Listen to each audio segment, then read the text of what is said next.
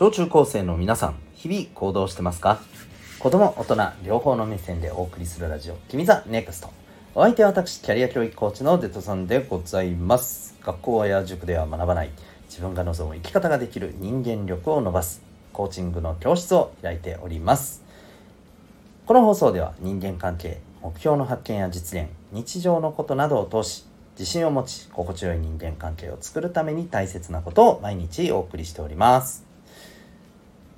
今日はですね、えー、今週のエンタメ感想会でございます。日曜日ですからね。はい、えー、ということで今日もお話ししていきたいと思います。さて、えー、今日はですねえー、と実はちょっとこう中途半端な状況といえば状況なんですけど、えー、今期のですね、えー、アニメのあの一つになりますけども、えー、バンドリシリーズの、最新作である、えー、バンドリーム It's My All について、えー、お話ししていきたいと思います。はい、これはですね、そもそもこのシリーズって 結構ね、長く続いているらしいんですけど、はい、あの、実は私恥ずかしながら、別に恥ずかしくはねえか。あの、知らなくてですね。はい。で、たまたまね、えっ、ー、と、こう、これ面白いよっていう、まあ、あのー、こう、声をちょっとネット上で耳にして、ほうほうということで見てみたんですね。あのー、まあ、少し遡りますけどね、去年の秋アニメ、えー、でしたね。あ、冬か冬アニメかはい「ボッチ・ザ・ロック」というね作品が非常に旋風を巻き起こしたのは記憶に新しい方も多いと思うんですけど、えー、僕もあれを見てですねなんかやっぱりこう女の子のバンドものってなんか面白いなと思ったんですよね。うんなんかまあそれえっ、とそれ自体がまあ一つのこの何て言うのかな物語としてうんなんかあのいろんなこうエピソードを生み出すちょっとこうあの感動を生み出す。結構ね土台の設定としてあ面白いなってやっぱ思ったんだよね。うん。そこからねあのちょっとこうその辺りにも興味が出始めたっていうのはまあ事実なんですけど。はい。だから軽音とかもね私見ようかなとか思っててあれ結構長いですよねでもね。見た人は知ってるかもしれないけど。まあなんでまあそれはともかくちょっと話を戻してですね。そう今期やっている、えー、そう実は最終回がですね、えー、そう今週かな？今週なんですよね。そうこれを前にしてこのタイミングで喋るっていうところはあるんですけどただまあ最終回がどんな風になるのかここ自体はどうあれ正直言うとこの一個手前の回までのところがまあまあ正直そこで大きなうん何て言うのかな。まあクライマックスはもう迎えてるかなという感じがあって。はい、ま、なのでこの時点での感想をねちょっと喋りたい。感想というかまあ感じたこととかね、まあ、おすすめポイントなどを喋りたいなと思いますけど、えー、とまずですねこの物語。まあとにかくですねえー、なんて言ったらいいのかな。話がうまく進みません。あの人間関係がですね、えー、もつれた上にさらにほどけるかと思ったらまたねあの別の問題が起きてそこでさらにまたこ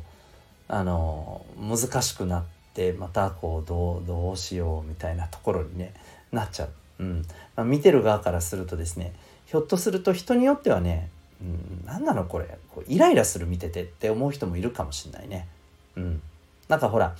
問題が起きるってすごくこうこういうお話の中では重要じゃん。うん、ね問題が起きて、えー、ただそれを解決してね前に進むっていうところにさやっぱり見てる方としては感動があったり、えー、勇気をもらえたりっていうのがあるじゃないですか。これがねもうなかなかない。うん。あのそもそも1話でその、まあ、ちょこっと言っちゃうとねえっ、ー、とこの主人公主人公だな一応な主人公がいるバンドがまあもう解散しちゃうよねこれ多分みたいな場面からいきなりスタートするんですよ。うん、そうでまあ実際問題あのこの、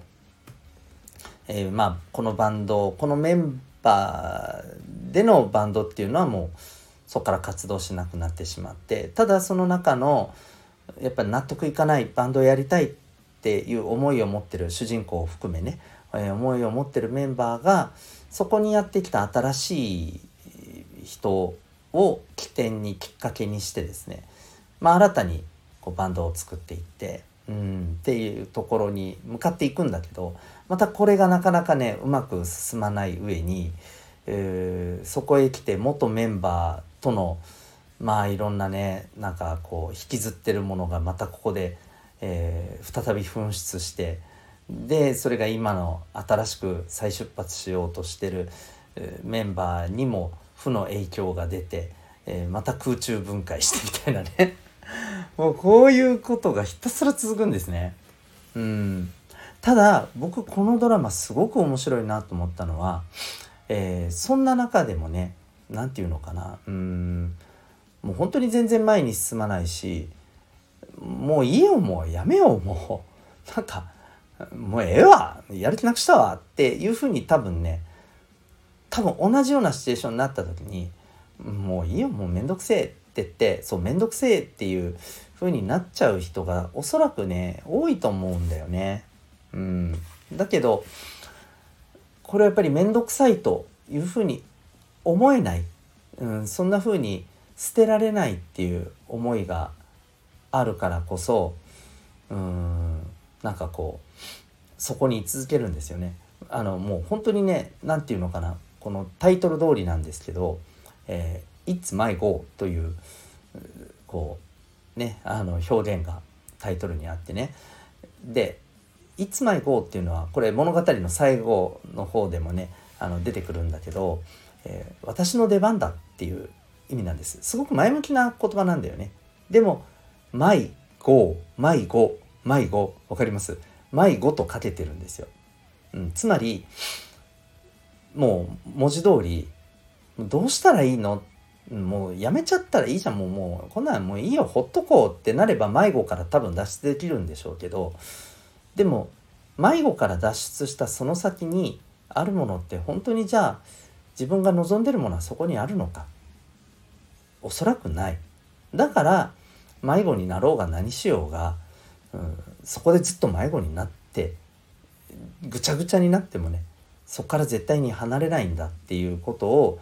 こう大事にしていった結果最後の最後でねみんながねようやくちょっとこうつながっていくんかなっていう糸口が見えてきてっていうねうんそんな話なんですよね。で結構いろんな物事を面倒くさいって言ってあっさり済ませてしまえば楽に生きられるようなね、まあ、そんな風潮がある中この話っていうのはいやそれでええんかいなっていうところをやっぱりね思わせてくれる話だなって思ったんですよね。うん、まあ変な話ひょっとするとですねこの話をおもろいって思うのはそれこそ私みたいなですねおっさん世代かもしれません。うん。マジで。あなたたちよりねもうすごい上の世代が共感をしてむしろ、うん、なんか、うん、なんかもうこんなになるぐらいだったら別にやらなければよくね？みたいな。自分一人でやればよくね？とかね。うん。あの面倒くさいメンツはもうさっさと置いといてなんか前に進むメンバーだけでやればいいんじゃね？みたいな、うん、風に感じる人が多いかもしんない。うん、でもそうじゃないっていうところをねやっぱりこの物語では伝えてくれてるしそういう部分も大事なんじゃないかっていうことをねまあちょっとでもいいからね考える機会にしてくれたらいいんじゃないかなうんと思います。めんどくさいこととかもう煩わしいなって思うことの中にそれでもなんか何かってやっぱちょっとこう思うところがあるのはそれきっとねえー、あなたの中に大事なものがあるからなんじゃないのっていうことだと思うんだよね。うん、人間関係でいくとね特にね。はい、もちろんねあの離れた方が手放した方が本当にね幸せになれる人間関係もあるよ。うん、あるんだけどねもうこの辺はね正解っていうのはやっぱりないと思っていて、うん、大事なことはね手放す手放さないよりももっと先に全力でそこに向き合うこと感じることしんどくても辛くても、えー、そこを感じることその先に自分にとって本当に必要な答えがねきっとあるんじゃないかなと。